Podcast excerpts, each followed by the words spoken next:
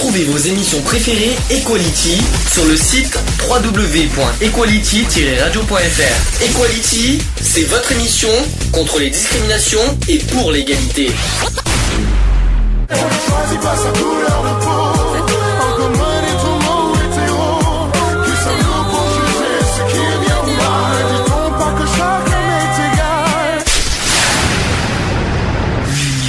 Fait la force. Euh, donc euh, la journée mondiale du don du sang qui avait lieu il y a deux jours.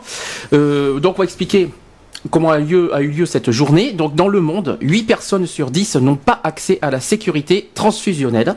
La célébration de la journée mondiale du don du sang a pour but de sensibiliser les populations aux enjeux des dons du sang.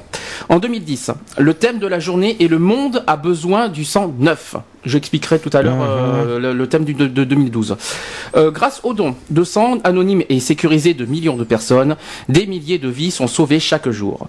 Mais la possibilité de recevoir une transfusion du- de sang, quelle que- qu'elle soit sécurisée ou non, varie énormément d'un pays à l'autre. Les besoins de 18% de la population mondiale monopolisent 60% de l'offre mondiale, ce qui laisse les 82% restants sans couverture satisfaisante. La journée mondiale du don du sang est à la fois une journée de réflexion et l'occasion de remercier tous les donneurs de sang, volontaires et réguliers dans le monde. Euh, tout le monde ou presque peut aider à sauver des vies, soit en devenant un donneur régulier, soit si c'est possible pour des raisons euh, médicales, en apportant une aide bénévole les jours de collecte de sang. Comme le reconnaît euh, le docteur Lee Jang-wook, directeur général de l'organisa- de l'Organisation mondiale de la santé, le fameux OMS, une citation qui dit la sécurité transfusionnelle est un besoin fondamental euh, dans les systèmes de santé de, de tous les pays. Les 192 États membres ont récemment convenu de célébrer officiellement chaque année la journée mondiale du don du sang. On contribuera ainsi à sensibiliser les populations aux besoins permanents d'avoir du sang sécurisé et des donneurs sûrs. L'OMS euh, et d'autres organisations ont préconisé des stratégies claires pour développer l'accès universel à la sécurité transfusionnelle. Celle-ci repose sur la promotion du don du sang régulier, volontaire et non rémunéré, et sur la coordination nationale des services de transfusion sanguine. Le Malawi, euh, pays enregistrant une incidence du VIH-Sida de 14,4% et connaissant de grandes difficultés de développement, a réussi en deux ans seulement à mettre en place un service de transfusion opérationnel basé sur les dons de sang volontaires et non rémunérés. Depuis 2004, à date à partir de laquelle le sang sécurisé est devenu disponible, le taux de mortalité pédiatrique euh, dans un grand hôpital de Bantir de Blantyre plutôt, a baissé de 60% pour des enfants atteints euh, d'anémie sévère imputable au paludisme. Le taux de mortalité dû aux complications de la grossesse a lui aussi baissé de plus de 50%. C'est quand même, c'est hein. pas mal. Ouais, c'est pas mal, ouais. Euh, au cœur des efforts du Malawi, pour assurer une couverture universelle de la sécurité transfusionnelle, on retrouve la décision de passer à un système basé exclusivement sur le don du sang régulier, volontaire et non rémunéré. L'expérience a montré que le donneur le plus sûr est celui qui donne son sang au moins deux fois par an, sans recevoir d'argent ou de biens en échange, qui comprend les principes de l'altruisme et qui répond franchement aux questions posées pour la sélection des donneurs et qui reportera son don ou se retirera définitivement s'il présente le risque pour le receveur. Comme en général les donneurs de ce type ont un sens des responsabilités envers leur communauté, ils tendent à se maintenir en bonne santé de façon à pouvoir continuer à donner du sang qui ne présente aucun danger. Pourtant, il reste encore bien des progrès à accomplir à l'échelle mondiale. Jusqu'à présent, seuls 40 pays ont mis en place un système basé exclusivement sur le don du sang. Euh, malgré certaines améliorations récentes dans ce domaine important, moins de 30% des pays ont un service de transfusion coordonné, au niveau national. Trop de pays, y compris parmi les pays émergents, continuent de dépendre des dons de compensation, c'est-à-dire des dons faits par la famille du malade, ou des dons rémunérés. Le sang contaminé par le VIH continue d'être à l'origine d'environ 5% des infections à VIH en Afrique.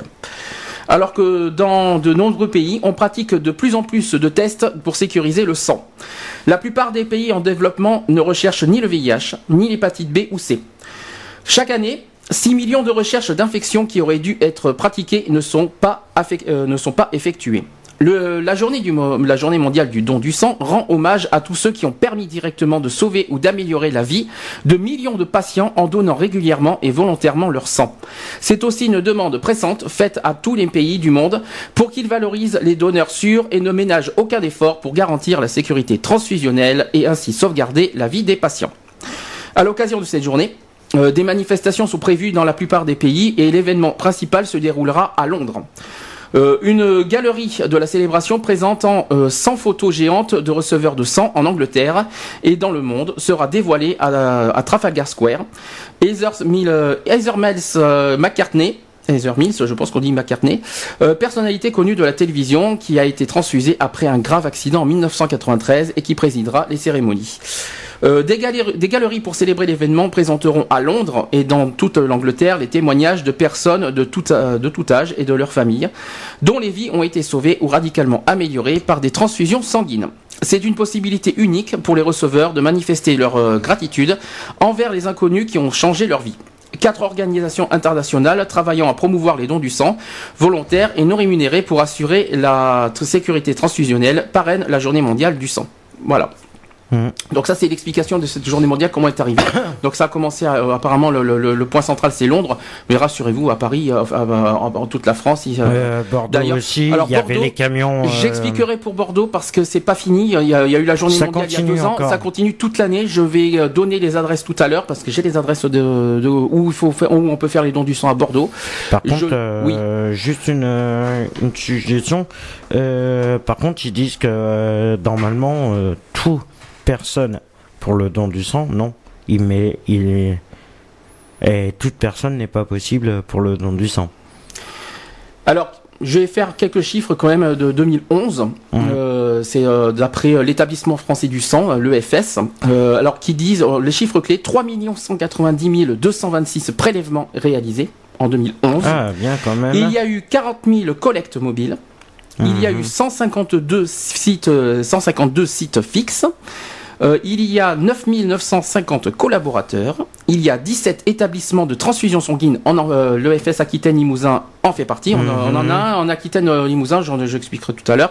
Et il y a 365 593 nouveaux donneurs. Voilà, ça c'est les chiffres 2011. Euh, quelques, tu veux dire deux petites choses? Non, pas spécialement. C'est que, bah, spécialement pour les donneurs qui, qui, ont la possibilité de donner, bah, si ça peut continuer à sauver des vies. Euh... Attention, ça sauve des voilà, vies. Pas ça que ça sauve, euh... Quoi qu'il en soit, ça sauve des vies. Par non, contre, voilà, que bon, après, ça une- serait bien qu'il y ait un Malheure- peu plus de donneurs. euh, Après, il y a des polémiques sur le don du sang qu'on va quand même débattre Mhm. tout à l'heure parce qu'il y, a- y pas mal de choses, notamment sur l'homosexualité. On en, on en parlera tout à l'heure.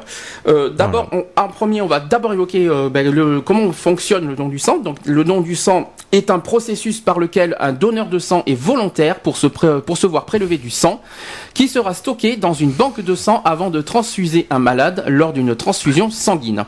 En France, comme en Belgique ou en Suisse ou au Canada, et même au Maroc, le don de sang est bénévole. D'accord? Autrement dit, les donneurs ne sont pas rémunérés, contrairement à d'autres pays. Oui, il y a d'autres pays, puisqu'il y a 40 pays euh, qui sont. Euh, machin, ouais, t'as à peu près. Euh, ouais.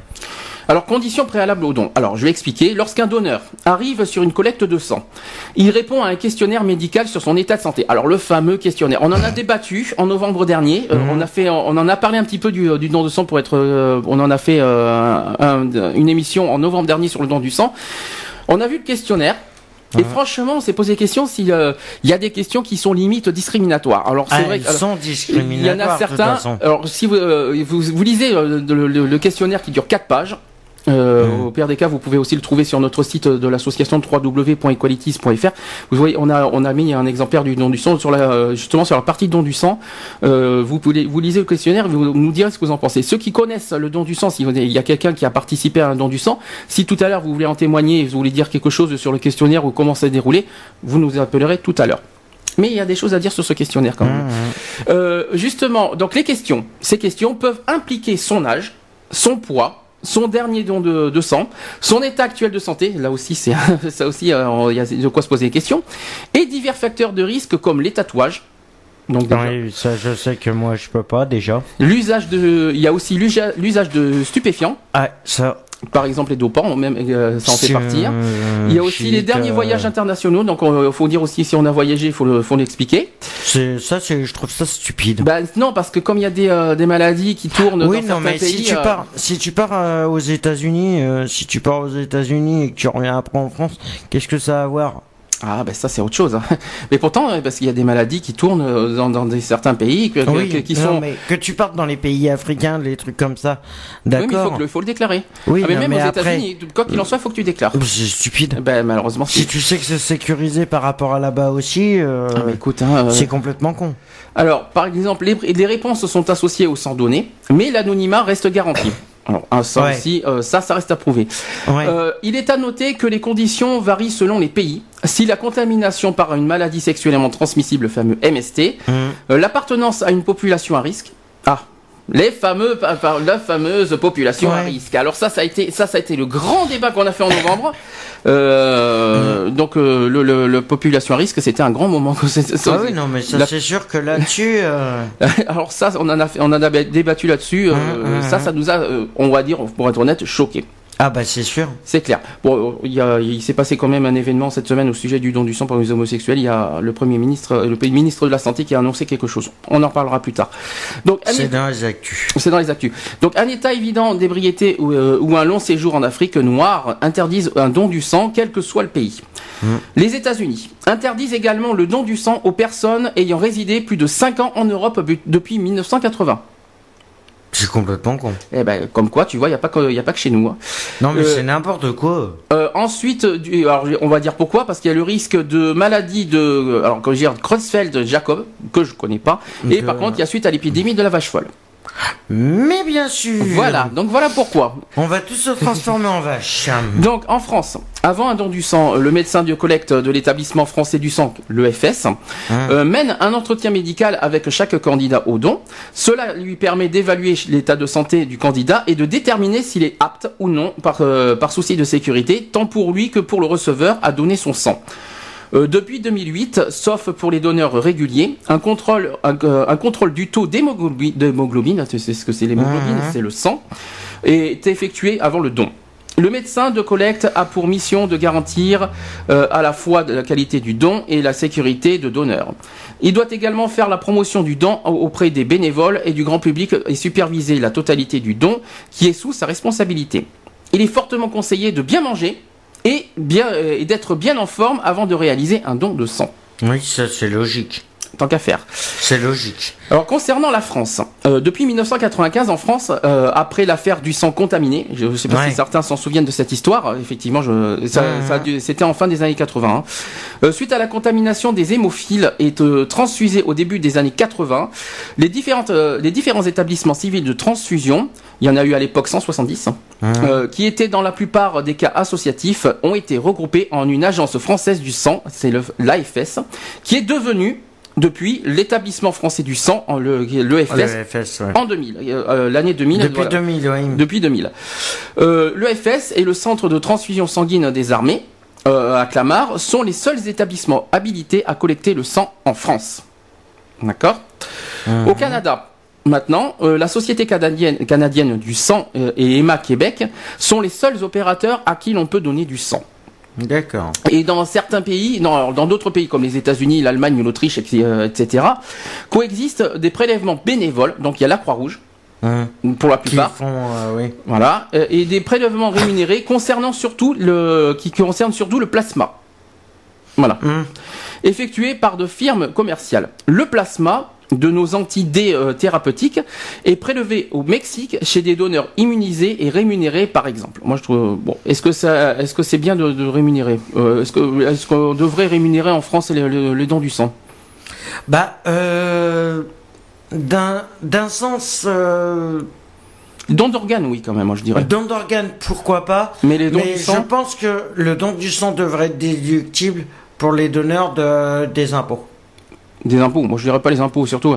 Moi, je dirais autre. Parce moi, que je- ou déductible d'une charge sociale. Pourquoi ou des impôts pourquoi, pourquoi des impôts Des Non, impôts, ça je sais pas. rapport. je sais pas. Non, mais je pense qu'il devrait trouver un système de de réduction de, je sais pas, de. Euh, par- surtout de- sur la, sé- la sécurité sociale, par Voilà. exemple. Mais ce que je veux dire, de moi- déduction. moi, je euh, pense qu'on on parlera du don du, du don d'organes tout à l'heure. Moi, je pense que le don d'organes devrait quand même aussi être rémunéré parce Mhm. que euh, don d'organes, c'est beaucoup. Hein. On perd, C'est on, perd- on beaucoup, perd oui. un rein, par exemple. Excusez-moi, quoi. C'est un risque quand même sur soi. euh, Mhm. Bon, c'est une euh, c'est un débat qu'on pourra qu'on pourrait lancer lors de, de l'émission d'aujourd'hui. Alors condition de l'âge également. Donc en vertu de l'article L 1221-5 du Code de la santé publique, aucun prélèvement de sang ne peut avoir lieu sur une personne mineure. Ça, il faut le savoir. Pas de Eh ben, mineur, aucun mineur peut, peut donner, peut donner son sang. Même Ça, avec un accord euh, parental. Voilà. Aucun. Par contre, à- non, mais néanmoins, il y a, euh, à titre exceptionnel, en cas d'urgence thérapeutique euh, et avec le consentement des parents. Donc, il y a quand même Oui. une possibilité. Oui, en cas d'urgence. Voilà, mais, non, mais normalement, c'est interdit sauf au consentement des parents. Mhm. L'âge minimum pour pouvoir faire ce don de son sang est donc l'âge légal de la majorité, c'est-à-dire 18 ans. En France, en France, hein, on parle bien de la France. Euh, justement, en France, le donneur doit être âgé. Alors, on explique. Euh, Il y a plusieurs catégories. Il y a de 18 à 70 ans pour un don de sang total. Mhm. Alors, c'est- c'est-à-dire les dons des personnes de plus de 65 ans sont soumis à l'appréciation d'un médecin et d'établissement pour chaque don. Donc ça, c'est pour le don du sang total. Ensuite, euh, deuxième catégorie, de 18 à 65 ans, la 66e année est exclue. Donc il faut être vraiment 65 ans pile, euh, après c'est non, pour le don du plasma. Mhm. D'accord Ensuite, troisième catégorie de 18 euh, jusqu'à 65 ans pour les dons de plaquettes. Mhm. Et enfin, quatrième catégorie de 18 à 50 ans pour un don de globules blancs. Mhm. D'accord? Concernant la limite haute, le don du sang est possible jusqu'à la veille de- du 71e anniversaire et ce malgré l'allongement de l'espérance de vie de personnes en excellente santé. On a donc d'un côté une limitation juridique résultant de la nécessité d'un consentement libre et éclairé à l'acte de prélèvement et d'un autre une limitation d'ordre médical. Je pense que certains euh, sont en train de après, il faut voir les médecins euh, pour euh, savoir si tu es toujours apte à. Exactement. Alors maintenant, concernant le poids, là, euh, ils appellent aussi la masse. Mhm. Le donneur doit avoir une masse minimale de 50 kg pour un don de sang total et 55 kg pour un don de plasma ou de plaquettes. Minimal. Donc il n'y a pas Ouais, de. minimum. Bon, il, bon, il do- il donne Un pas. maximum, ils non, il pas, donne pas de maximum, mais il demande, il demande minimum, Minimum 50 kilos. 50. euh, on va dire quand même, pour voilà, on dirait 55 kilos le minimum. Mhm. Parce que 50 kilos, on va dire 55 Ouais. le minimum. C'est entre la fourchette. euh, Alors justement, les fameux populations à risque contre-indiqué. Alors là, voilà, on va les énumérer et on va en débattre. Alors attention, le questionnaire et l'entretien médical permettent de savoir si des personnes appartiennent à des populations à risque. Ces personnes sont donc contre-indiquées au don du sang afin de prévenir tout risque euh, transfusionnel pour le malade qui doit recevoir et pour les populations pouvant donner leur sang. Sont ainsi contre-indiquées. Alors voilà les contre-indications. Premier point, les hommes ayant eu ou ayant des rapports sexuels avec d'autres hommes, quelle que soit l'ancienneté du rapport. Voilà, quel Ouais. que soit. Euh, Je a- vois pas le, je vois pas le truc là. Ouais, alors justement, je vois pas le problème là. alors justement, c'est là que je suis en train de me dire, euh, les gens, euh, comment ils voient ça? Ils voient ça sur le front? Oui, non, c'est ça que. c'est que- Bon, d'accord, par rapport au tatouage, ça se voit sur la peau, d'accord, je comprends bien, parce que ça peut faire de la pigmentation par rapport à la peau. On n'y est pas encore sur le, le Mais- tatouage. ouais, Mais là, par je me aux demande, relations sexuelles les rapports sexuels, euh, ra- pas. Le rapport sexuel dans le questionnaire, je me dis mais attends, mais euh, ça se voit pas sur le front qui a écrit homo, bi, hétéro, marié, tout ce qu'on veut quoi. Et surtout qu'il existe des gens qui ont, bon, on voit qui ont, qui ont certaines manières, qui sont hétéros. Ouais. Donc euh, t'imagines, ils peuvent, ils pas, peuvent parce dire qu'ils paraissent efféminés et qu'ils sont pas hétéros, hein. Exactement, ou bi, enfin bon. ou bi ou trans ou. Voilà, j'en sais, je sais pas, mais c'est quand même impressionnant quoi. Bon, ça c'est, ça c'est, on a fait beaucoup de débats là-dessus. Mhm. D'ailleurs, il va, il risque d'y avoir des changements là-dessus Ouais, bah, sur cette contre-indication. Ouais, bah, Deuxième contre-indication. Les personnes pratiquant le multipartenariat sexuel au cours des 4 mois précédant le don. 6 mois, euh, et en Suisse c'est 6 mois. Mhm. Là aussi, je me le demande comment on peut le prouver. Par contre, je me pose une question. Mhm. Par exemple, ils font euh, parce que c'est vrai qu'il y a souvent euh, ce qu'ils font, c'est par rapport, ils cherchent un certain euh, comment je pourrais dire ça par rapport au sang, tu sais, les, euh, les, posi- les hauts positifs, les hauts négatifs, ils cherchent un certain critère de, de sang. Et imagine que le, par rapport aux critères de recherche qu'ils ont, la plupart sont des homosexuels. Comment ils font? Oui, mais comment ils peuvent le savoir? C'est Non, pas mais- écrit- c'est pas écrit Non, mais comment ils vont faire que s'ils Ah, si, s'aperçoivent que c'est Ah mais si, ah mais c'est que la plupart des, des gens sont homosexuels c'est et que. Ah, c'est le, sang qu'ils cherchent. Non, de toute façon, dans le sang, on voit pas que, que- si quelqu'un est homosexuel. Non. Il y a que sur les gènes. Non, Enfin, bon. je sais pas où est-ce qu'on peut voir ça. C'est pas écrit sur le front. Hein. Mhm. Euh, ce que je comprends pas, moi personnellement. C'est qu'on fait de la Euh, discrimination par rapport à ça. Voilà, exactement. Alors surtout. Parce qu'on est tous des êtres humains à la Alors base. surtout, et- surtout le troisième point qui est justement il, euh, qui rapproche tous les deux premiers. Et euh, le troisième point, bon, à la fois c'est normal, mais à la fois, à la fois on va rappro- vous allez comprendre le rapprochement. Les Alors le troisième point, c'est les personnes dont le partenaire sexuel est atteint d'une maladie sexuellement transmissible. Alors justement, Ça, d'un sens, je suis d'accord que pour ceux qui, alors il faut expliquer, il qui faut a atteint expliquer. du VIH ou Sauf qu'il faut chose. expliquer un détail. Il faut expliquer un détail, c'est qu'en fait ils ont ils, ils, ils enlèvent le- les hommes ayant répro- des rapports sexuels avec les hommes. Alors je on va je pense qu'on va expliquer Mhm. pourquoi on en a fait un débat. C'est parce que c'est nous, enfin c'est les, les, les homosexuels hommes qui ont le plus de chances d'être contaminés par le SIDA. Voilà, ouais. Je suis d'accord. Pourquoi pas? C'est vrai que les chiffres le montrent. Mais il y a ce que je ne comprends pas, moi personnellement, c'est imaginons, imaginons, on emmène un le, le- le sang, le bilan sanguin, comme, Mhm. comme quoi, euh, comme quoi on a, on n'est pas affecté par le SIDA. Qu'est-ce que ça, qu'est-ce que ça leur, qu'est-ce que ça change? Franchement, Euh, on montre, eh on- Comme quoi, quand on est négatif, automatiquement, ils s'en foutent. mais on Parce qu'on fait, on fait partie d'une autre classe sociale. On Bah, va dire d'une autre classe. euh, Je suis désolé, on prouve. Il suffit qu'on prouve un bilan sanguin. hum. Voilà, un bilan sanguin en disant voilà, on a fait, on fait le bilan tous les euh, tous les soirs. On vous montre le dernier bilan et bien euh, voilà, on n'a pas, de- il y a pas, il y a pas de problème, il n'y a pas de risque. La syphilis, c'est pareil. la Ouais, syphilis, non, mais- ça se trouve, ça, ça se fait en, en bilan sanguin. Donc euh, bon, euh, Mais cette semaine là justement, euh, bah, c'est quand c'est euh, mercredi, je crois, Hmm. que je discutais justement par rapport à par rapport au, euh, au don du sang. Et euh, c'est une personne que je connaissais qui m'a dit que justement c'était euh, jeudi le don du sang et euh, qu'il voulait y aller. Et en fin de compte il a été refusé. Hum, et pourtant il est hétéro. Il a été refusé parce Est-ce que que tu connais le motif hein? Euh, je sais pas, il a pas voulu me le dire ou on n'a pas voulu lui dire. D'accord. Ou peut-être qu'il a préféré le garder pour lui. Tout dépend et- ce qu'il a marqué sur sur le questionnaire Voilà, aussi. hein, aussi. donc, euh, et puis euh, Ça dépend du questionnaire après, euh, voilà. Bon, alors. Mais bon, euh, je suis pas rentré dans les détails parce que voilà, j'ai pas envie de.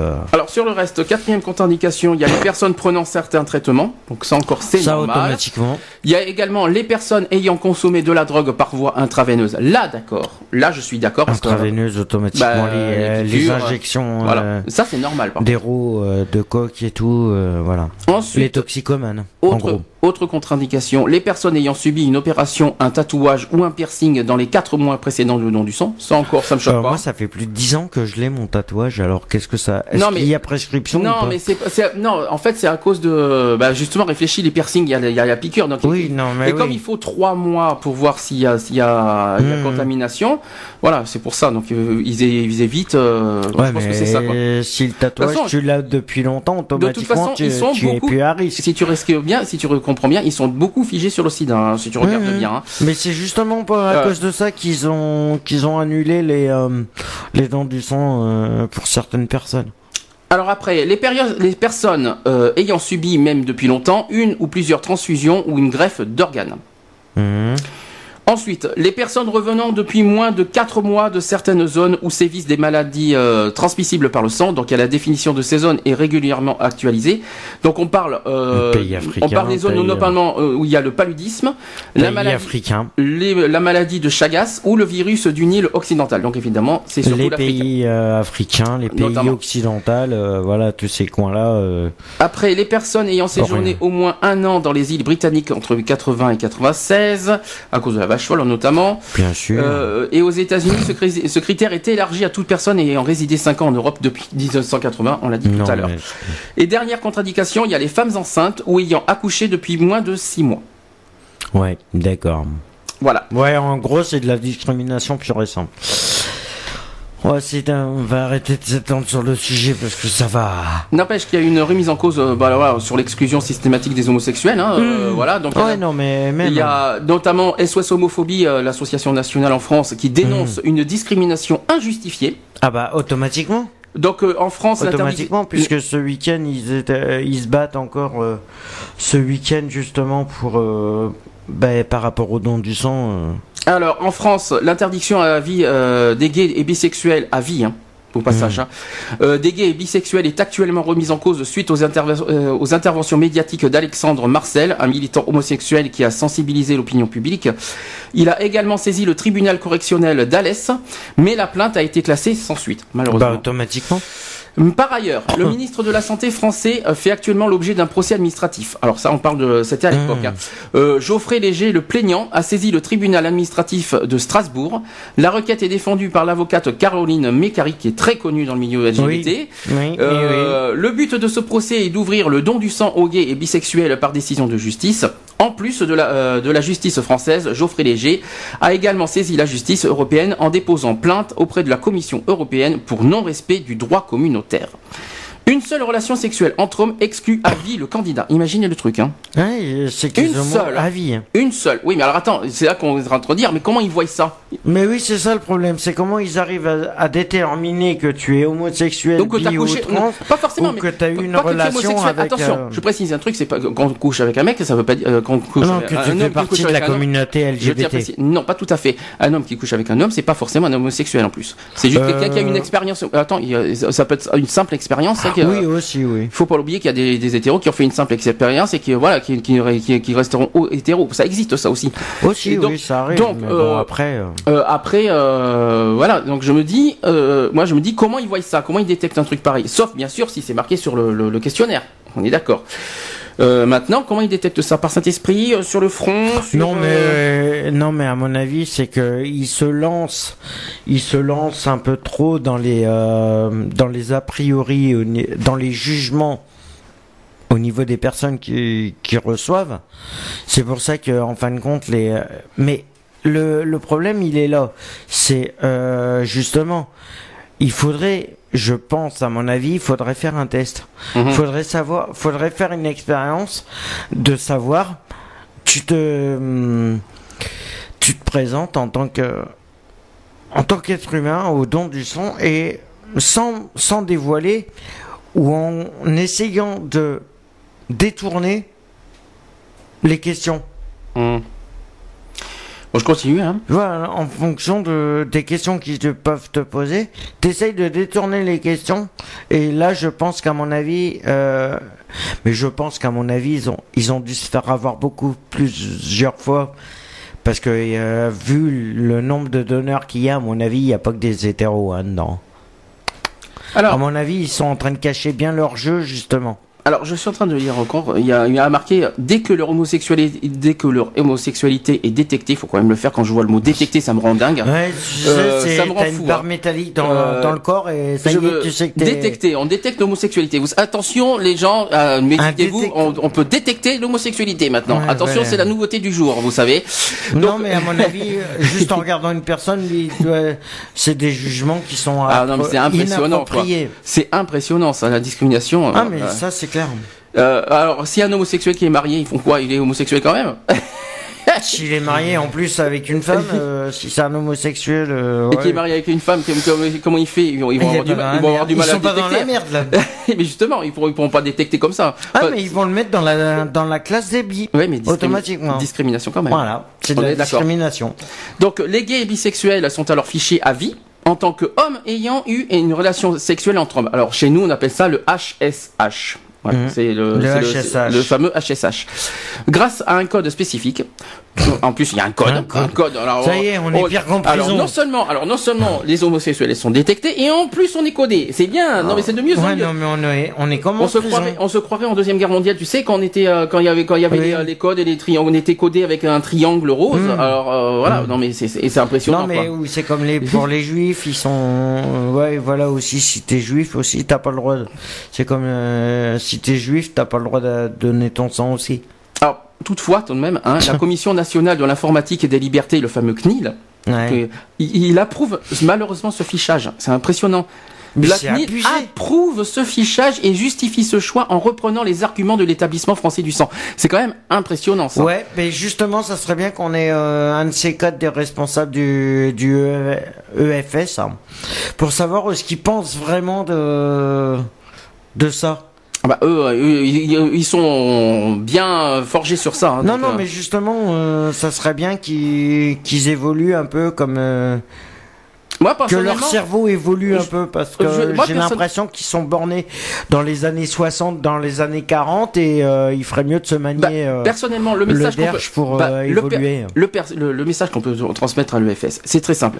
Qui s'inquiète, voilà, qu'on- par rapport à la transmission du virus du SIDA? Je suis d'accord et je suis euh, là-dessus, on est tous d'accord. Mais qu'ils fassent, Mais attention, faut pas oublier un détail, c'est qu'il y a aussi des hétéros qui sont qui, qui sont porteurs du SIDA. qu'ils soient atteints du VIH. Et il y en a presque autant que les homosexuels. Euh, faut être très plus. clair. Non, euh, un peu moins. Le- Non. Les personnes, non, les- les- c'est- ça a été prouvé, les, chiffres ont été très clairs. Les personnes les plus atteintes par le, VIH, euh, le- le VIH, c'est les, euh, les hommes qui ont des rapports avec d'autres hommes. Ça, c'est très clair. En revanche, les hétéros, ils sont pas loin, ils sont quand même à 29%, je crois, si je me trompe pas.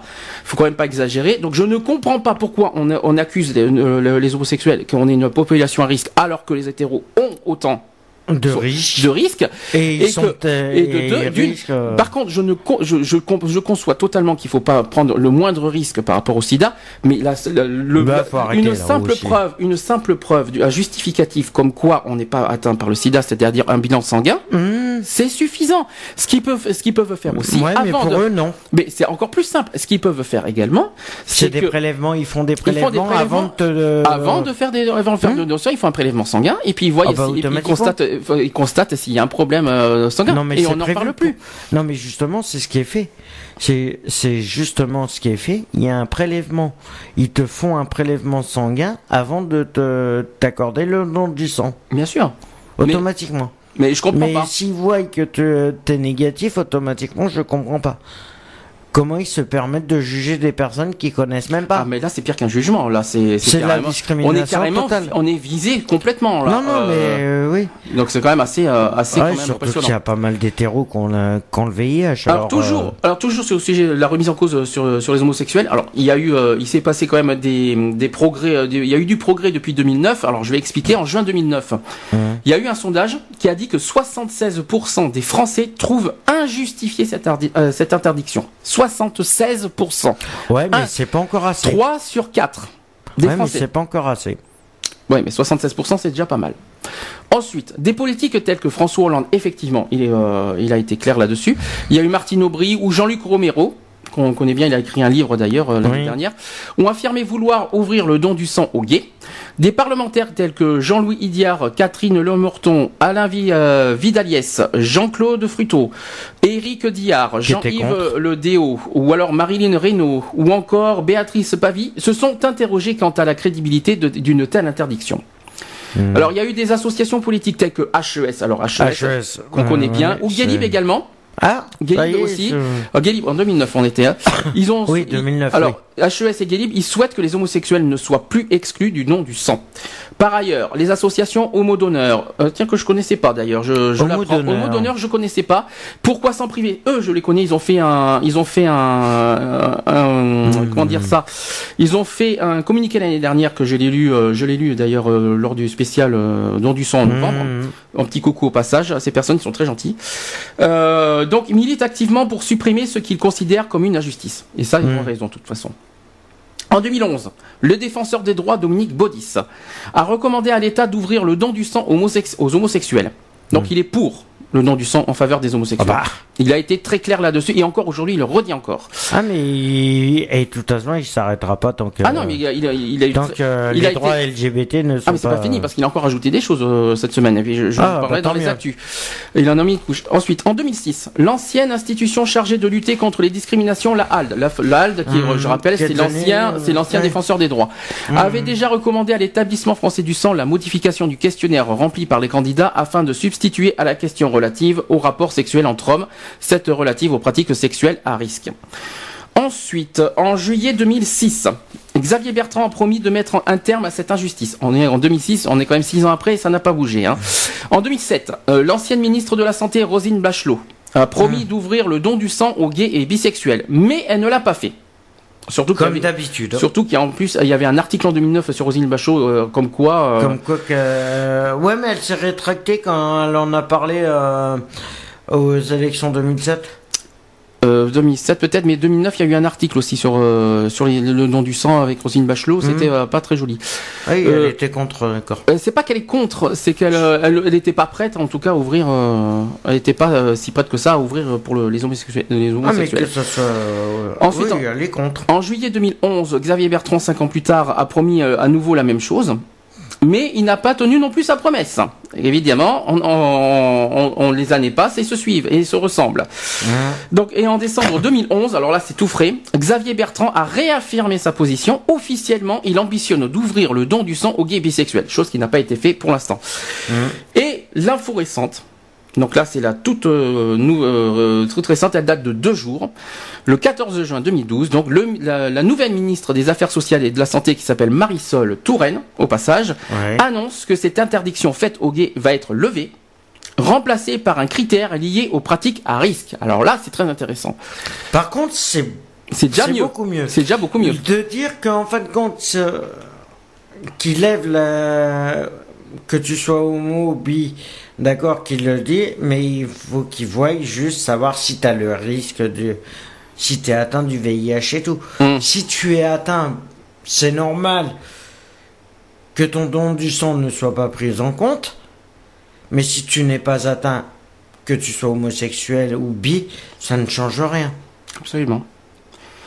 Alors, euh, les fréquences de dons. Alors, on va, on va faire un petit, euh, un petit peu de chiffres. On va parler des fréquences. En France, il faut attendre 8 semaines entre deux dons de sang total, avec un maximum de 6 dons par an pour un homme et 4 pour une femme. Ça, il faut le savoir. On peut 8 faire semaines, ça fait un mois et demi. Oui, mais 8, il faut un délai de 8 semaines pour faire entre chaque euh, don du sang. Ça fait 2 mois. Et au maximum par année, tu peux en faire 6 pour un homme.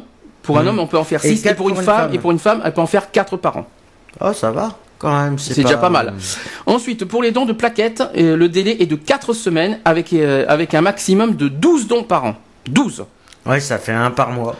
Concernant les dons de plasma, il est possible d'effectuer jusqu'à 24 dons dans l'année. 24 dons, ça fait donc 2 par mois, hein, si on réfléchit bien. 2 par mois, oui. Euh, à 2 semaines d'intervalle, oui, c'est ça. Donc, à 2 semaines d'intervalle, 2 par mois, oui, ben, ça, ça mmh. c'est ça. donc, c'est un don régulier, quoi, en fait. Ouais, c'est un tous les deux mois. tu peux le faire euh, un tous les mois, deux tous les deux mois, tu peux le faire et un tous les quatre, tous les trois mois. Alors, en revanche, par contre, une petite, un petit, une petite contre-indication là-dessus. Pour les hommes qui ont plus de 60 ans, qui veulent souhaiter, qui souhaitent faire des dons, mmh. des dons, pas des dons de, des, euh, des dons de sang, hein. je précise pas des dons comme le téléthon, des dons de sang, un intervalle de 8 semaines minimum est exigé entre les dons, quel que soit le type. Ça, c'est très important à dire, par contre. Oui, parce que le sang, le temps qu'il refasse euh, son cumul. Euh, alors toujours pour les personnes âgées, c'est vrai que. Toujours en chiffres. Alors on a parlé tout à l'heure de 2011. J'ai un petit chiffre de 2009. Euh, ça a quand même augmenté. Hein. L'établissement français du, du, sang a quand même recueilli plus de 3 millions de dents de sang, dons de sang total et de plaquettes et de plasma en 2009. Donc en 2011, ah, 2011, on a on a parlé, on a vu 3 millions 2, je crois pour 2011. Donc hmm. c'est stable, quoi, on va dire. Euh, ouais, ça paraît un peu stable. C'est bien. au contraire, ça, ça prouve que bah, euh, voilà la, générosité des Français. Euh, bravo d'ailleurs à tout un petit chapeau. À tous les donneurs. Un petit voilà un chapeau à tous les donneurs. Bravo, continuez. bah voilà quoi, continuez. C'est un geste de toute façon humain, un, geste qui peut sauver des vies. Un geste qui, continuera à sauver des vies si tous les gens si, se mobilisent pour des des actions qui en valent la peine et euh, il y a le don du sang, il y a, d'autres euh, manifestations à, garder et les combats sont à mener euh, chaque jour et non une fois par an. Alors justement, ce qui permet de, justement pourquoi il y a autant de dons du sang. On va expliquer pourquoi. Parce que ces raisons, il y a par exemple l'allongement de l'espérance de vie qui entraîne une augmentation du nombre de maladies nécessitant l'utilisation d'une thérapeutique euh, transfusionnelle. Aujourd'hui, on transfuse de plus en plus à, des âges avancés de la vie. Il y a deux, euh, deux, deux sur trois, euh, deux personnes sur trois qui sont transfusées et qui ont plus de 60 ans. C'est quand même pas mal. Hein. Cette tendance risque à euh, quand même à, ah, je vais le dire celui-là, s'accentuer. Voilà, j'y suis arrivé à le dire. Encore à l'avenir compte tenu du vieillissement de la population. D'accord? Les progrès de la médecine permettent le traitement de, de patients par chimiothérapie. Euh, qu'on entend beaucoup parler sur le- par rapport au cancer, hein, la chimiothérapie, euh, qui est euh, d'ailleurs qui euh, une chimiothérapie qui est lourde, notamment pour la leucémie. Ah bah Est-ce que tu sais ce que c'est que la leucémie? Alors, est-ce que les gens savent ce que c'est la leucémie? Oui, la leucémie, c'est une perte des cheveux. Non, la leucémie. Qu'est-ce que c'est la leucémie? Je sais pas, c'est une La leucémie, c'est un cancer, hein, au Oui, passage. c'est un cancer. euh, eh bien, réfléchis. Cancer, on, on parle de quoi là? Leucémie. Cancer du. On en, on en parle en ce moment. Du sang. Du sang, exactement. La leucémie, c'est du cancer du sang. Donc, ces traitements nécessitent également une grande quantité de produits sanguins. Mhm. D'accord? Euh, ensuite, les professionnels de la santé ont repris confiance dans les produits sanguins puisque les risques liés aux transfusions ne cessent de diminuer.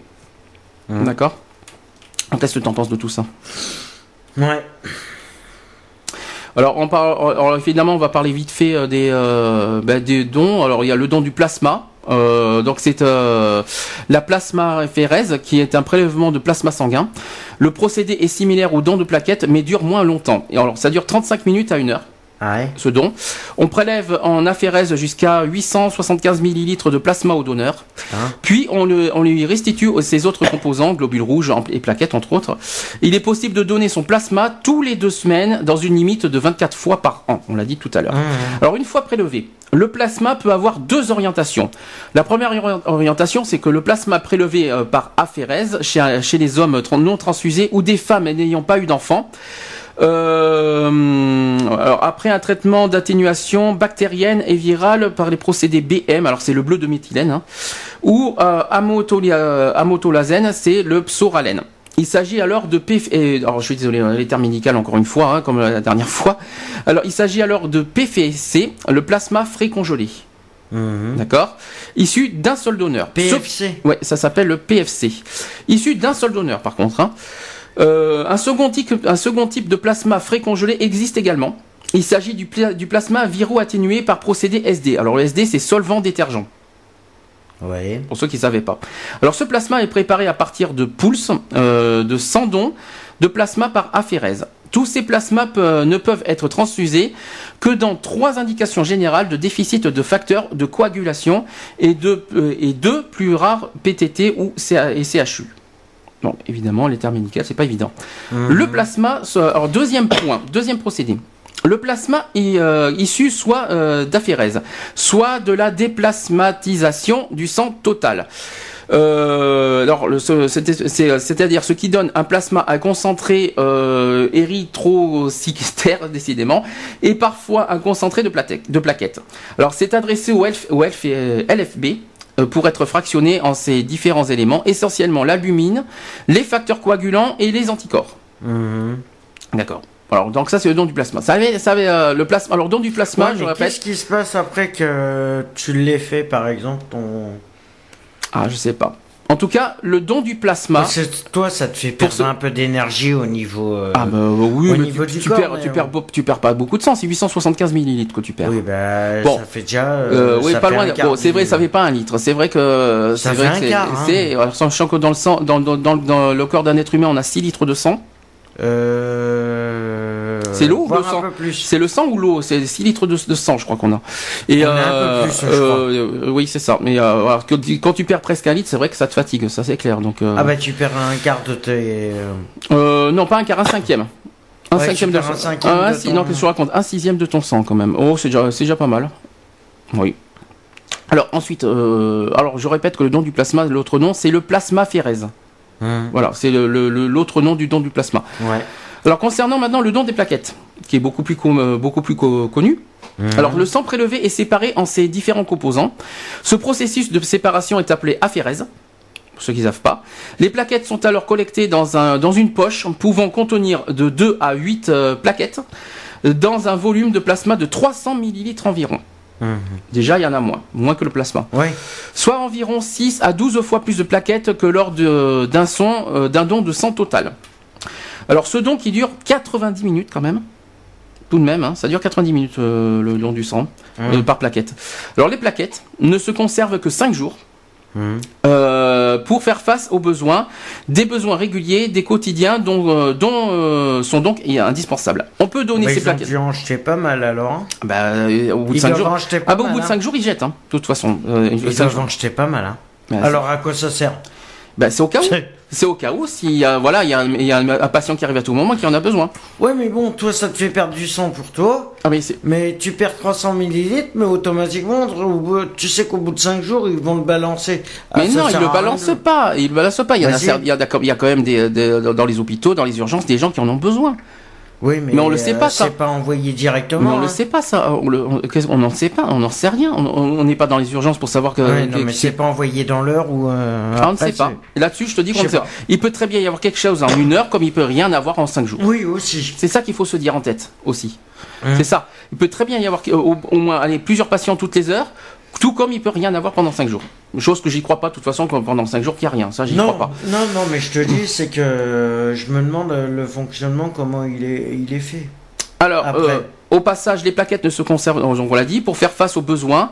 Des dons réguliers et quotidiens sont donc indispensables. On peut donner ces plaquettes jusqu'à 12 fois par an, en respectant un intervalle d'au moins 4 semaines entre chaque don.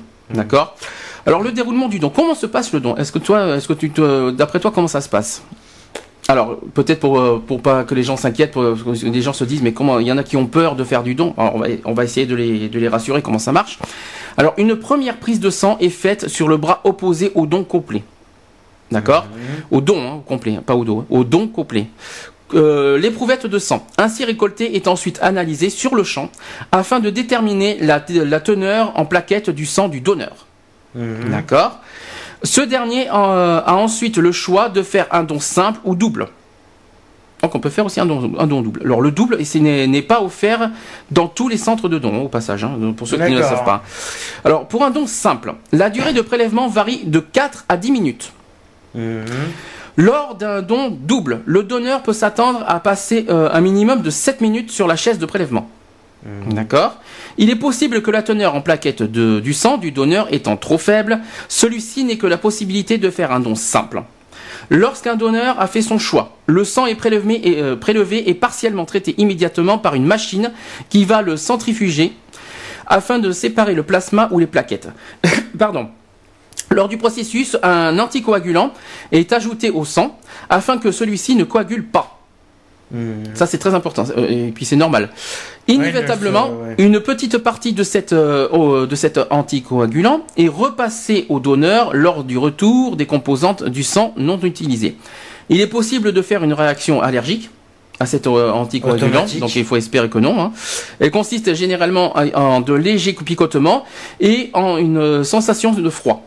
Ça c'est vrai. C'est vrai que souvent quand on prélève du sang, c'est vrai que tu as, une sensation un peu, un peu bizarre. Ouais, c'est le, ça arrive, ça. C'est le coagulant qui, ouais, revient Absolument. Alors, euh, dans le cas où le donneur présente ces symptômes, le don s'arrête et ce dernier ne peut plus donner de plaquettes. Automatiquement. Automatiquement, logique. Automatiquement, puisque ça enraye le système.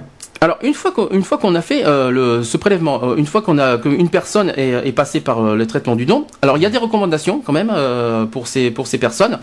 Alors premier point, pour éviter tout hématome, il est impératif d'appuyer à l'endroit de la piqûre environ 5 minutes, car la, la, la coagulation sanguine demande entre 5 et 10 minutes. D'accord En effet, si le, caillot n'est pas bien formé, un hématome plus ou moins important risque de, se produire en cours de journée. A hmm. À ce titre, un bandage légèrement compressif euh, est fait sur le point de ponction. Euh, Il est préféré, forcément, comme tout, euh, comme tout prélèvement de sang de toute façon. Prise de sang. même avec les prises de sang, quoi hmm. qu'il en soit, il y a déjà obligatoire un, une, comment on appelle ça, un, bandage. ils mettent un coton, un coton humidifié avec un alcool et euh, ils te mettent un, genre de scotch adhésif. Euh. Exactement. Alors il est préférable de le garder au moins deux heures, euh, mm. le, le, bandage, après le don pour éviter la formation d'un hématome. Mm.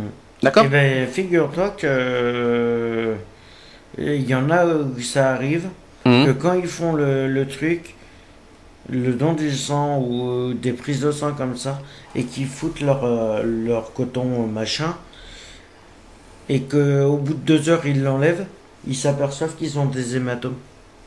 Alors deuxième recommandation, après euh, que quelqu'un ait fait un don, Alors, il y a la collation, euh, prendre d'une collation, des Ouais. boissons qui, euh, qui sont offertes après le don pour prévenir un éventuel malaise. D'ailleurs, c'est quand on fait un bilan sanguin, quand on fait un bilan sanguin, c'est automatique. D'ailleurs, ils font pareil, ils, Ils donnent- ils le font aussi. Hein. ma- alors ça s'appelle un malaise vagal, Euh, qui est un malaise que- sans gravité qui est lié à une baisse passagère de la tension artérielle. Automatiquement, puisque le sang n'est. euh, Forcément, il y a le sang qui, a- le, sang qui est prélevé. pris, euh, automatiquement et le cœur ne peut euh, forcément. Alors- pas irrigué euh, pour. euh, Il est recommandé également de bien boire après un don, qui permet également de remplacer plus rapidement le volume sanguin prélevé. Hum Ça, c'est très Puisque important. l'eau, le complément d'eau que tu vas récupérer juste après va te rééquilibrer le, le système sanguin. Autre recommandation. euh, après un don, donc il faut éviter de pratiquer un sport de façon intense après le don dans un délai de soi- alors 72 heures. Pendant 72 heures, pas Trois de sport après. intense. Non, pas de non 72 heures 72 heures. euh, après Eh le ben, don, c'est pas de sport pendant 24, 72 heures 48. après le don. Oui, bah voilà. Voilà, ça c'est Trois très jours important. après, t'as pas le droit de. Non, euh, t- pendant 3 Pendant jours. trois jours, t'as pas le droit de faire de sport, d'accord. C'est ça. Alors notamment, alors notamment il parle de la plongée sous-marine, de l'escalade et Ah tout non, bah les trucs qui sont. et tout ce qui est épreuve de compétition. Ça, il faut, automatiquement. ça, il faut éviter. Quatrième point, alors là, ça, il faut, ça aussi, ça paraît, euh, voilà, il faut s'abstenir de fumer pendant deux heures au moins après le don. Ah bon? Eh oui. Oh bon, moi, j'ai- moi pour une prise de sang, ça m'a jamais. euh, Non, mais là, on est dans un don du sang. Et alors? C'est pas pareil. Le don du sang, il y a plus de prélèvements qu'une prise de sang. hein, Donc, euh, Oui, après ça dépend. Donc, euh, Mais t'as pas le droit de fumer après. non, Ah ouais, tu fais tiens, pendant deux heures. Oui, mais si t'as pris une collation, Voilà. automatiquement Bon, tu peux, tu pas- peux fumer ta Bon, clope attends, en même qu'on temps. soit clair, deux heures, c'est pas la mer à boire. C'est, euh, un fumeur peut, peut tenir deux heures. Bah, euh, C'est pas ça trois dépend, jours. ça dépend la consommation de cigarettes qu'il a par jour bon, aussi. ben, c'est pas trois jours. Ça dépend le degré pas- de. Bon, il faut pas exagérer. C'est pas trois jours. Oui, non, Bon, oui, bah, voilà, je suis d'accord. Je suis d'accord, mais après ça dépend le degré de- du fumeur. Alors dernier point sur le sur le don du sang. Après on parlera du don d'organes. euh, après une petite pause. Chaque année le tarif de la poche de sang. Alors j'ai le chiffre du tarif. hein. Mhm. Alors euh, qui est fixé par l'État en fonction des besoins des hôpitaux. L'arrêté du 12 avril 2011 relatif au tarif de cession des produits sanguins euh, labile fixe le tarif de la poche de sang total à 111,16 euros hors taxe. Ce chiffre tend à augmenter chaque année du fait de l'augmentation de la demande de produits sanguins par les malades. Ouais, bah oui. Bah, Donc ça c'est un petit chiffre, une petite parenthèse qui, euh, qu'il fallait... à euh, cause des accidents de la route et tout ça. Voilà, exactement. Alors, euh, avant que qu'on passe au, au don euh, d'organes, j'aimerais euh, j'aimerais qu'on fasse un petit point aussi sur les dons du sang qui est à Bordeaux. Euh, Je vais essayer de les trouver parce que malheureusement j'ai un petit euh, un petit euh, souci euh, technique. Hein. répète-tu tapes euh, EFS Aquitaine et tu vas les avoir. Mais oui, vous inquiétez pas pour ça. Euh, je vais donc vous donner les coordonnées par rapport à Bordeaux. oui, exactement. là, là, là, là, là, là, là. Alors, les dons de sang à Bordeaux. Alors, pour, pour ça se passe. que C'est vrai que bon, il y a des euh, dans les lieux publics. C'est vrai que souvent à Tourny, d'ailleurs, je pense qu'il y a des dons du sang. Euh, Il y a, il y a Tourny il y a l'hôtel. euh, euh, je sais qu'ils se mettent à côté de la mairie, euh, en face de l'église de l'hôtel de ville, euh, côté euh, côté du palais de justice. Mhm. Euh, Il y a la Victoire où souvent où ils se mettent. Euh, les quinconces, je sais qu'ils y Alors, t'as dit, mis. t'as dit où, toi Vas-y, t'as dit où Il y a Tourny. Alors, Tourny, ne marque pas, mais c'est vrai que souvent c'est à Tourny, dans la- les allées de Tourny. sur les allées Tourny. Il y a des euh, chapiteaux, tout ça, voilà. dons du sang. Je sais que chaque année ils le font. Euh, Péberlan. Alors, Pierre-Berlon, oui, ils le font. Alors, je vais. Victoire. Le Victoire aussi, ils le font, mais ça, ça, ça, je vais expliquer. Quinconce. Euh, Quinconce, c'est pas marié. Ah. Non. Pas- Gambetta, je sais qu'ils le plus, font. pas Gambetta. Euh, bah voilà. Alors, je vais, de toute façon, je vais donner tous les lieux. Alors, déjà, j'ai quelques chiffres euh, que le- la mairie de Bordeaux a donné. Va- euh, Il y a quelques chiffres. Il y a un million de malades qui sont soignés chaque année euh, grâce au don du sang. Un million, hein. Sur un Bordeaux. million. Non, non en, national, je crois. En Aquitaine? Non, c'est en national. Il y a Ouais, bah en 10 Aquitaine. 000 dons. 10 000 dons de sang sont nécessaires chaque jour, chaque jour. 10 000 hein, sont nécessaires chaque jour pour couvrir les besoins des malades. Eh ben. 10 000 par jour. C'est énorme. Putain, c'est énorme. La durée de vie des produits sanguins est courte. 42 jours pour les globules rouges et 5 jours pour les plaquettes. C'est ce qu'on a dit tout à l'heure. Mhm. D'accord Concernant Bordeaux, alors où vous pouvez faire le don du sang, je vais vous le dire. Euh, Il y a le don du sang à l'hôtel de ville, effectivement, euh, auquel vous pouvez faire jusqu'au 11 décembre 2012. À l'hôtel de ville. Oui, oui, ils y sont tous les jours en ce moment. euh, Ensuite, ils y sont tous les jours. Ensuite- D'ailleurs, ils sont aujourd'hui. euh, alors À ensuite, l'hôtel de euh, ville. je continue. Euh, Il y a aussi à la place Péberlan. euh, à Péverlan, jusqu'au- c'est l'hôtel de ville. La date pour l'instant, euh, jusqu'au, c'est marqué jusqu'au 29 décembre euh, à la place Péberlan. Donc vous pouvez faire des dons du sang à la place Péberlan. Donc c'est juste, de toute façon, place Péberlan, hôtel de ville, c'est la même chose, c'est le Voilà. même secteur. C'est le même secteur et vous les trouvez juste euh, oui, en face de l'école de la magistrature sur la place euh, Péberlan. Ensuite, don du sang à la place de la Victoire. La place de la Victoire jusqu'au 31 décembre. euh, euh, voilà, à côté de, ils se mettent euh, à côté de la grande statue, la, la, la grande machine qu'ils ont, la grande colonne qu'ils ont, euh, Ensuite, vous pouvez faire, euh, vous pouvez le faire aussi au centre d'animation du Grand Parc. Oui, Voilà. Et enfin, à la Chartreuse de Saint-André. d'accord. Alors, Directement. euh, Par contre, le don du sang au centre d'animation du parc, fait- faites vite, c'est jusqu'au 21 juin, donc faites vite pour euh, le C'est Grand Parc. jusqu'à jeudi. Et pour, prochain. le- et pour la, chartreuse, la Chartreuse de Saint-André, là aussi, faites vite, c'est jusqu'au 12 juillet. Ouais. Vous D'accord. avez encore pratiquement Si- trois semaines. hein. Si vous avez besoin d'informations à Bordeaux, euh, vous pouvez contacter l'hôpital Pellegrin euh, du, le- du lundi au jeudi de 10h à 17h, ainsi que le vendredi de 8h à 17h et le samedi de 9h à 13h. D'accord Donc euh, vous pouvez vous, vous renseigner à l'hôpital Pellegrin euh, dans ces horaires-là, jusqu'au 31 décembre, c'est marqué. Euh, au niveau des réservations, euh, pas de réservation nécessaire. Euh, mais il faut juste se munir d'une pièce d'identité et ne pas être à jeun. Et de, de ces cartes de. Voilà. Surtout, emmenez bien votre pièce d'identité.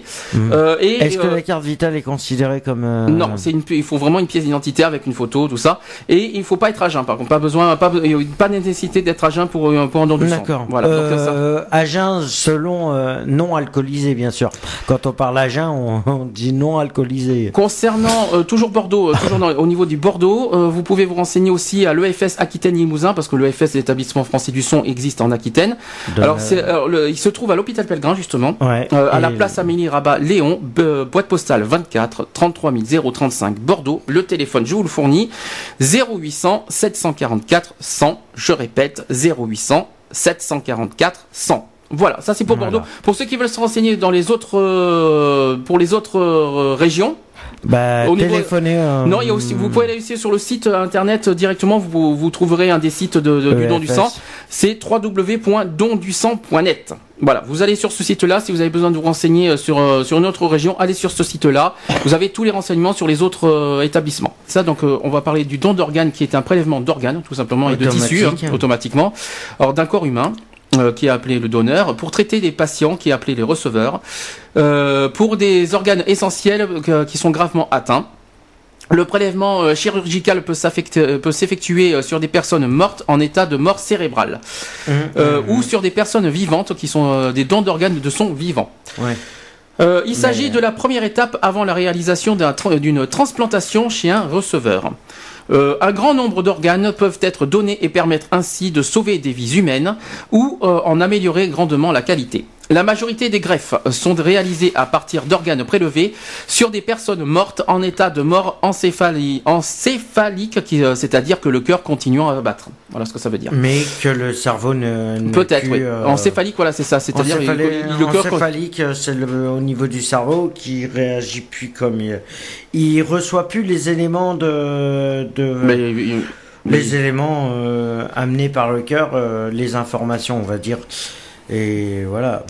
Alors sur certaines conditions bien précises, contraintes euh, temporelles donc, notamment, les organes, le, notamment le rein et le foie, de personnes en arrêt cardiaque et respiratoire définitif après, après échec de réanimation peuvent être prélevés. Alors euh, on parle. Justement, euh, c'est le prélèvement euh, d'organes à cœur arrêté, ça s'appelle. Hmm.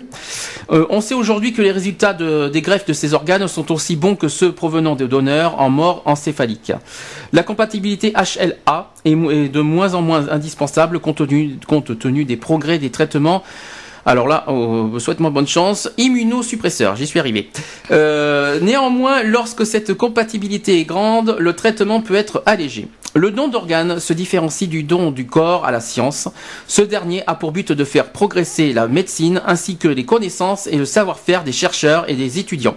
On peut être bien sûr donneur d'organes, mais donner en même temps son corps à la science. Hein. Euh, Oui, parce que. tu- le- Tu recommandes toi de donner son corps à la science? Après, ça dépend. Ça dépend si tu. Il faudrait, vraiment que le corps soit bien euh, en forme, quoi. Euh, pas forcément. Euh, oui, d'un sens, oui. faut qu'il soit de, de bonne. je vais dire de bonne qualité, de bonne. Si, on peut dire ça. Mais moi, je. Est-ce que ça, est-ce que franchement donner son corps à la science, déjà que, je sais pas. Moi, je... je pense qu'à mon avis, ça peut il n'y a, y a pas beaucoup qui le font parce que c'est pas recommandé. Euh, d'un certain sens, c'est recommandé le, le don d'organes, mais le don à la science. Donner son corps à la science, c'est pas le don d'organes cette fois, c'est carrément donner son corps. Hein. Son corps à la science, non. Par contre, ça c'est. Je suis pas... Don d'organes, bien sûr. Hein. Alors non, je suis pas, je suis pas pour parce que il y a, y a des choses qui se font. Euh... Suffit qu'ils trouvent des anomalies une fois qu'ils l'ont une fois que l'accord est passé entre le, le patient et euh, le, le service de, de, de don euh, pour la science, oui. Euh, s'il y a un problème, il est trop tard. Hmm. C'est signé. Ils peuvent plus revenir en arrière. Alors, on va parler des dons d'organes de son vivant. Euh, une personne en bonne santé a la possibilité de donner un organe de son vivant. Mhm. C'est le cas par exemple du rein, qui est très, euh, qui est connu, euh, très, c'est très connu. Hein. D'une partie du foie également. Ouais, mais. Ou très rarement du poumon. Euh, ça par contre. Ça c'est étonnant par contre le poumon. Hein. J'avoue pour la respiration euh, c'est assez étonnant. Euh, il y a la rate aussi. je sais pas, mais le poumon oui ça existe parce que j'ai pas envie de parler de, ma vie privée, mais l'année dernière oui j'ai voilà le poumon ça me dit quelque chose moi personnellement. Oui dans le poumon oui ça arrive voilà. pour les. on peut. Faut pas être fumeur c'est tout. Alors on peut en effet vivre avec un seul rein. Mhm. Pour ceux qui ne le savent pas. Ça je suis d'accord. On peut vivre aussi avec une partie du foie car c'est un organe qui se régénère rapidement. Ouais. c'est en tout cas biologiquement, biologiquement en tout cas, le, foie se, régénère. Hein, euh, ça c'est vrai. Ouais, mais il se reconstitue pas directement. Euh, peut-être pas tout de suite, mais il se régénère un petit peu petit à petit. Ouais, mais si te reste que, par exemple, après ton don d'organe, automatiquement, si tu prends le foie, il te. ça doit être un peu gênant au, début, mais c'est sans risque, quoi. C'est ça qu'il faut se dire aussi. Bah, euh, non. si, il y a quand même un risque. Non, mais se... non, non, non, bah, non, sinon il le ferait pas. pas. Bon, je pense pas. Sinon, il ferait, sinon il prendrait pas, sinon il le ferait pas. C'est ça que je veux te me dire. Ouais. également une partie des poumons. Alors, euh, au niveau de la France, euh, en 2010, 9,8% des greffes du rein ont été réalisées grâce à un don du vivant, ce qui est peu par rapport à d'autres pays. C'est très peu. 9,8%. Bah oui, mais bon, après, si les personnes sont, en, on va dire, en mauvaise santé aussi, euh, pour les... Euh, ouais, après, ça dépend. Hein. Ça dépend parce que... Je sais pas. Enfin, je euh, sais pas. C'est vrai que c'est peu, mais euh, aussi ça fait. Il y a des risques que ça se passe bah, mal. C'est plus, c'est plus. Il faut pas oublier un détail, c'est que c'est plus difficile de donner un organe que du sang. Hein. Donc c'est plus. Je pense que les gens ont, ont, peur, les gens ont crainte. Donc forcément, faut pas s'étonner du bah, Ils ont peur d'être. Euh, bah, que ça soit pas compatible aussi. Non, c'est pas une histoire de compatibilité. C'est une bah, la peur, la peur qui, que, que la personne qui, qui donne euh, voilà, qu'il y a un risque à côté, c'est ça. Parce, que, parce, que, donner son sang, c'est rien, voilà, c'est comme une prise de sang, c'est rien. Mais un organe, voilà, on perd quelque chose dans, son mhm. corps et c'est vrai que ça fait, ça peut euh, faire peur, euh, ça peut effrayer les gens. Ouais, mais si ça peut. Mais apparemment, si ça peut sauver une autre vie aussi. Mais, mais apparemment, mais apparemment, ce, ce, serait sans risque. Donc, moi, je, c'est ce que je sais pas. Moi, je sais pas par contre. Alors sont exclus toutefois euh, sont exclus comme donneurs vivants d'organes les mineurs et les majeurs faisant l'objet d'une protection légale. Mmh. Euh, pour donner, il faut être majeur et capable d'exprimer euh, en consentement libre et éclairé. La loi de bioéthique en France, révisée en 2011, fixe la liste des personnes qui peuvent donner un organe de leur vivant. le donneur doit avoir la qualité du père ou mère du receveur à titre dérogatoire, peuvent être autorisés à se prêter à un prélèvement d'organes dans l'intérêt thérapeutique direct d'un receveur. Alors, il y a le conjoint, le fils mhm. ou la fille, le frère ou la sœur, les grands-parents, les oncles, les tantes, les cousins germains et cousines germaines du receveur, le conjoint du père ou de la mère et toute personne pouvant justifier des deux années de vie commune avec le receveur. Ça va Tu suis? C'est un peu compliqué quand même. Mais il y a quand même, voilà, quand même une large possibilité. Oui, oui, non, mais il faut qu'il que l'une de ces personnes vive avec le receveur automatiquement plus de deux ans.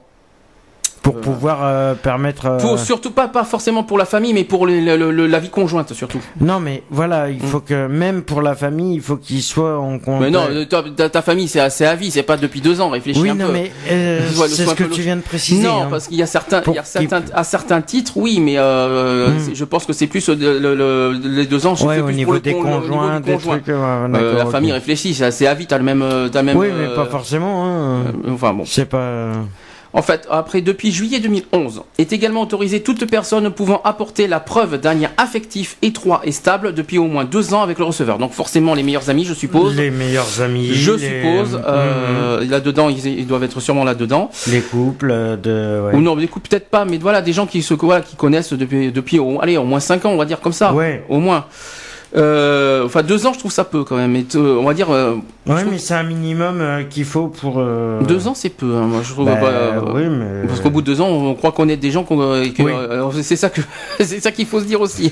Mais tu sais, hein, tu même que t'es deux ans, trois ans, dix ans de avec quelqu'un, automatiquement, tu le connais pas forcément. Oui, hein. mais bon, ça, c'est autre chose. Hein. Même sa propre famille. Oui, voilà. c'est comme on dit, le dicton qui dit, il vaut mieux choisir euh, ses amis que sa famille. Et encore, et encore, hein, ça dépend. Ça oh, dépend. Le dicton, il dit, oui, il vaut mieux choisir sa famille que ses amis ou un truc comme ça. Enfin, c'est vrai que moi, euh, à qui je ferai, à qui je donne, ah, c'est ça la question euh, pour quelqu'un qui doit recevoir, à qui faire confiance en gros. Aussi. À qui donner sa confiance pour pour avoir un organe en gros. C'est un petit peu ça. Voilà, c'est ça. Et le problème, c'est quand tu as des problèmes familiaux et tout ça, ben là, bon courage. Hein. Oui. Euh, ça va pas être facile. Là, ça va pas être facile. Euh, ensuite, euh, je continue. Depuis cette date est également autorisé un donneur anonyme dans le cadre d'un don croisé. En cas d'incompatibilité entre la personne ayant exprimé l'intention de don et la personne dans l'intérêt de laquelle le prélèvement peut être opéré, rendant impossible la greffe. Le donneur et le receveur potentiel peuvent se voir proposer le recours à un don croisé d'organes. Celui-ci consiste euh, pour le receveur potentiel à bénéficier du don d'une autre personne ayant exprimé l'intention de don et également placé dans une situation d'incompatibilité à l'égard de la personne dans l'intérêt de laquelle le prélèvement peut être opéré, tandis que mhm. cette dernière bénéficie du don euh, du premier donneur. En cas de mise en œuvre du don croisé, les actes de prélèvement et de greffe sont engagés de façon simultanée respectivement sur les deux donneurs et sur les deux receveurs. L'anonymat entre donneur et receveur est respecté. Le plus fréquemment, le donneur étant un parent donnant, alors c'est un parent euh, souvent, hein, le donneur, euh, un rein et à son enfant. Il y a, euh, ça convient à 36% des cas. Oui, ça fait pas 36% des cas, donc c'est les parents qui donnent à leurs enfants. Mhm. Oui, dans la plupart des cas. Viennent ensuite les dons entre frères et sœurs, c'est 33%. 36, 33, ça fait 69, donc, tu vois, la, priorité, tu vois, c'est familial. Hein, comment on, c'est ce qu'on est, c'est ce qu'on est en train de dire. Donc tu vois, donc en premier les parents 36% qui, qui, donnent à leurs enfants. Mhm. Euh, ensuite entre frères et sœurs c'est 33%. Mhm. Après juste après les conjoints 26% tout de même. Ah quand même 26%. Tout de même entre conjoints. 26% euh, c'est pas mal je trouve entre conjoints alors que forcément il n'y a pas forcément de compatibilité. Euh, mhm. Après ça dépend les comptables. Les... Bah, les Je crois que ça dépend surtout des, euh, des, résus sanguins, je crois. Oui, euh, euh, au niveau des, des A+, au moins, des trucs comme ça. positif, je pense négatif, voilà. Je crois que ça dépend surtout de ça. Ensuite, le candidat au don doit avoir un bilan de santé, de santé physique et mentale donc ça, c'est obligatoire. Mhm. Il doit être informé des risques liés à l'intervention et de la possibilité d'un échec de la greffe. Automatique. Il est auditionné également par un comité d'experts donneurs vivants organisé par l'agence de la biomédecine. Mhm. Ce comité compose de cinq, euh, composé de cinq membres, dont trois médecins, s'assure de la justification médicale, du prélèvement et de la greffe d'organes. Mhm. Également aussi de la compréhension de l'information reçue et de l'absence euh, de contraintes. D'accord. Alors, euh, les greffes de donneurs vivants euh, les plus fréquentes concernent le rein. Alors, c'est 80% des cas. Ah oui, quand Le rein. Euh, le risque pour le donneur étant extrêmement faible. Toutefois, à court et à long terme, elle présente en outre beaucoup d'avantages pour le receveur. Elle fonctionne en général mieux et plus longtemps que les greffes de rein à partir du donneur mort.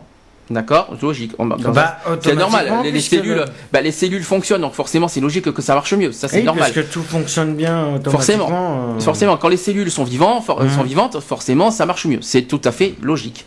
En outre, elles permettent de raccourcir ou de supprimer la période difficile d'attente de dialyse, ce qui comporte des avantages considérables euh, sur les plans familiaux, personnels et professionnels.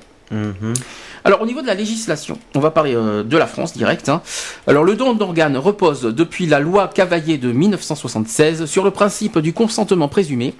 Euh, chacun d'entre nous est considéré comme un donneur potentiel après sa mort, à moins de s'y être opposé de son vivant, en s'étant inscrit dans le registre national des refus. Les règles relatives au don d'organes en France sont édictées par les articles L 1231-1 euh, et suivant du Code de la santé publique modifié par la loi bioéthique numéro 2004-800 du 6 août 2004. Mhm. Alors, elle distingue le prélèvement sur une personne vivante et le prélèvement sur une personne décédée. Le don d'organes par prélèvement sur une personne vivante, très, euh, très spécifique, a connu des modifications à l'occasion de la réforme des lois bioéthiques réalisée par la loi du 7 juillet 2011. Donc c'est récent. Oh putain, oui, 7 juillet 2011, ça fait un C'est récent. Hein. A ainsi été introduit en France la possibilité du don croisé d'organes en France. Oh Donc c'est autorisé. Un prélèvement est envisagé uniquement sur une personne morte. Ah, jusque-là, tout le monde suit. Mhm. Établi en état de mort encéphalique. Et encéphalique, on répète ce que c'est encéphalique, dont le cœur mhm. bat toujours. Mhm. Euh, attesté soit par deux électroencéphalogrammes à activité isoélectrique, établi à 4 heures d'intervalle, ou bien plus employé actuellement, un angioscanner euh, permettant simultanément une étude morphologique des organes. En pratique, lorsqu'un prélèvement d'organes est envisagé, si l'équipe médicale n'a pas directement connaissance de la volonté du défunt, elle doit s'efforcer de recueillir auprès de ses proches son opposition au don d'organes éventuellement exprimé de son vivant par tout moyen. Il s'agit du rôle du médecin réanimateur, assisté de l'infirmière, coordinateur du prélèvement d'organes et de euh, l'établissement de soins. La situation est beaucoup plus simple si la personne morte a fait connaître de son vivant sa volonté de donner ses organes. Logique. Également, porter sur soi, une, alors c'est justement, porter sur soi une carte d'honneur est un engagement fort, mais pas suffisant en général par contre. Pas suffisant, oui. Non, ce n'est pas un document non plus, euh, malheureusement en plus, ce n'est pas un document légal. La carte d'honneur n'est pas légale. ce n'est pas un document légal. En ah, pratique, les cartes ne sont retrouvées que, que très rarement lorsqu'un don d'organes est envisagé. Oui, parce que les gens les, les planquent pour pas que les planquent exprès parce que comme c'est des cartes illégales, hum. automatiquement, alors s'ils se font attraper avec, automatiquement ils risquent au gros. De plus, c'est pas fini. De plus, les pays qui ont un registre légal de donneurs d'organes ont un taux de donneurs faible. En France, ils sont 23 par million d'habitants. 23 par million d'habitants. C'est pas beaucoup, hein. Pas ah oui, quand même. Et il est donc primordial de faire connaître sa volonté à ses proches pour qu'ils puissent en, témoigner. Pour faciliter cette démarche, différents organismes proposent gratuitement des cartes de donneur d'organes. Alors, je vais citer les trois. Alors, tu as soit la carte de donneur d'organes et de tissus de l'agence de la biomédecine. Ça, c'est le mhm. premier. Le deuxième, c'est le. Et tout ça est à Paris.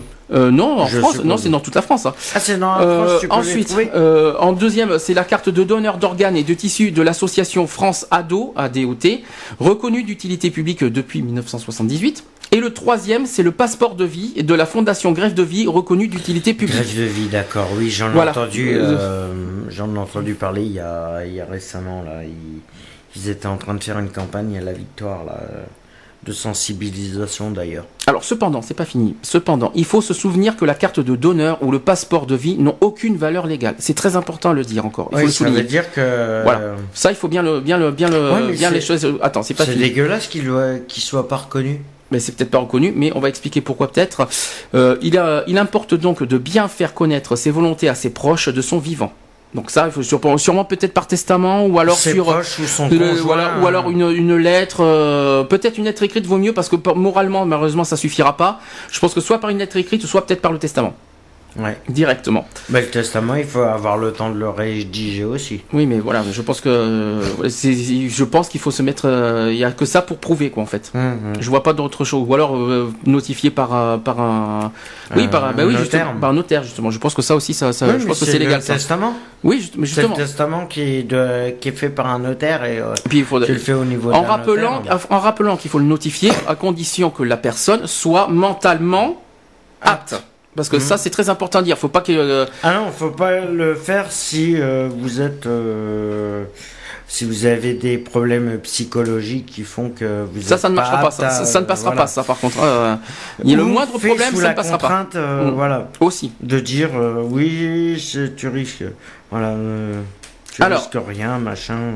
Alors le don, en revanche, est par définition non rémunéré car l'organe n'est pas considéré comme un objet patrimonial au sens juridique. Et eh ben pour, ah, moi, pour moi, je pense que ça devrait. Euh, hmm, le don du sang, peut-être pas. Qu'il devrait, être rémunéré. Parce que je pense que euh, les personnes qui font le don d'organes devraient toucher quelque chose de l'État. Parce que automatiquement, c'est une partie de toi-même qu'on retire. Euh, c'est peut-être pour sauver d'autres vies, mais toi, ça te risque par derrière que, que tu risques de alors justement. De faire une chute ou un truc comme ça qui risque. Le don d'organe. Le don d'organe est euh, par contre à côté anonyme.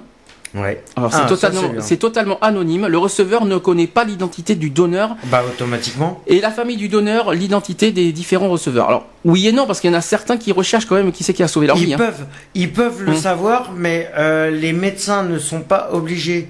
C'est, euh, je sais que là, il y a une, euh, j'ai vu dans un article récemment, je crois que c'est le, le, mois dernier, mhm.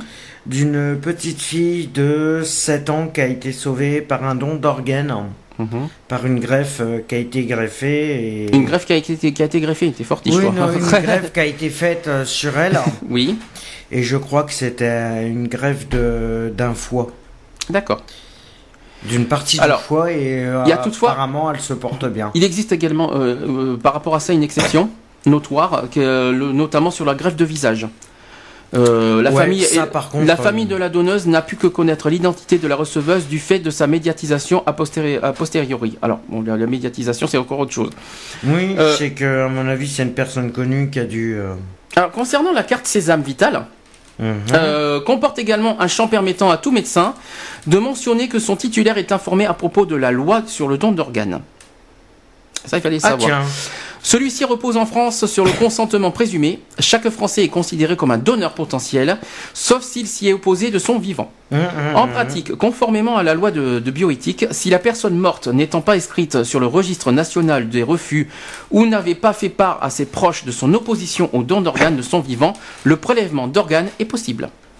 Même si, euh, euh, oui, si elle fait pas partie de la liste des noms euh, des noms d'honneur automatiquement. C'est ça. Il faut, il, faut, que la personne s'y oppose. S'y oppose, mais s'il n'y a rien, ils ont le droit de prélever autant de et la famille n'aura pas le droit de s'y opposer non plus.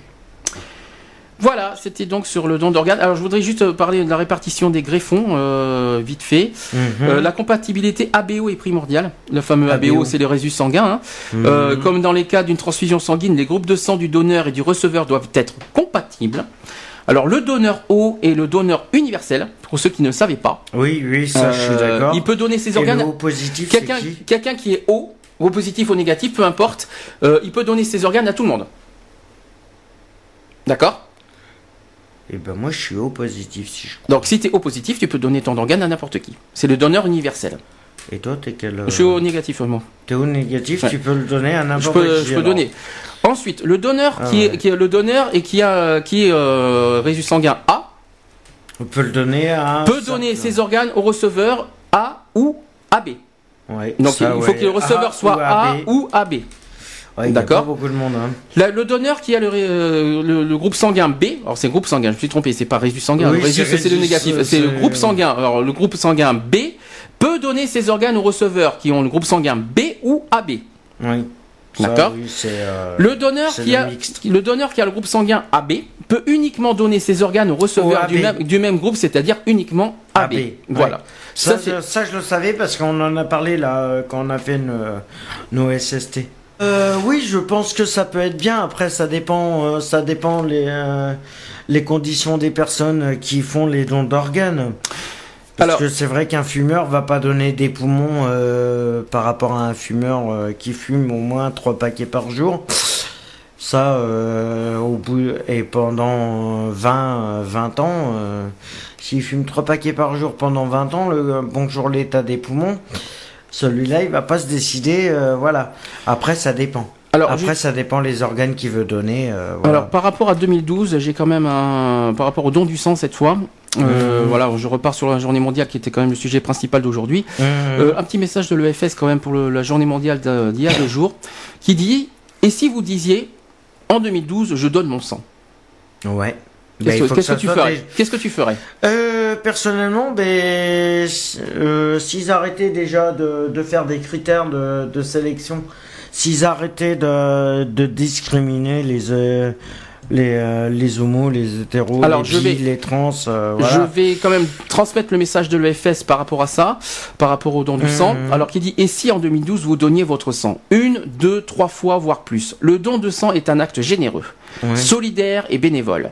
Il permet de soigner plus d'un million de malades chaque année en France.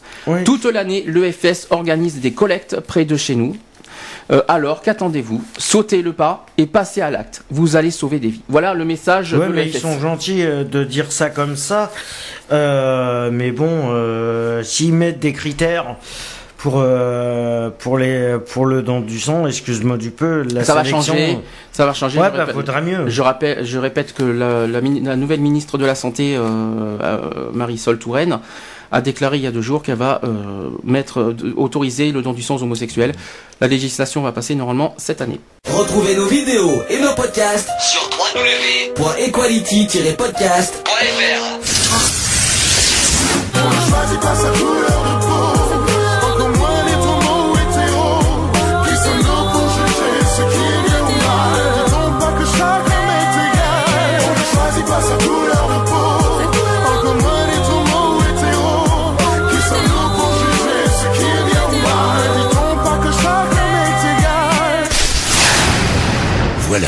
c'est fini. À très bientôt.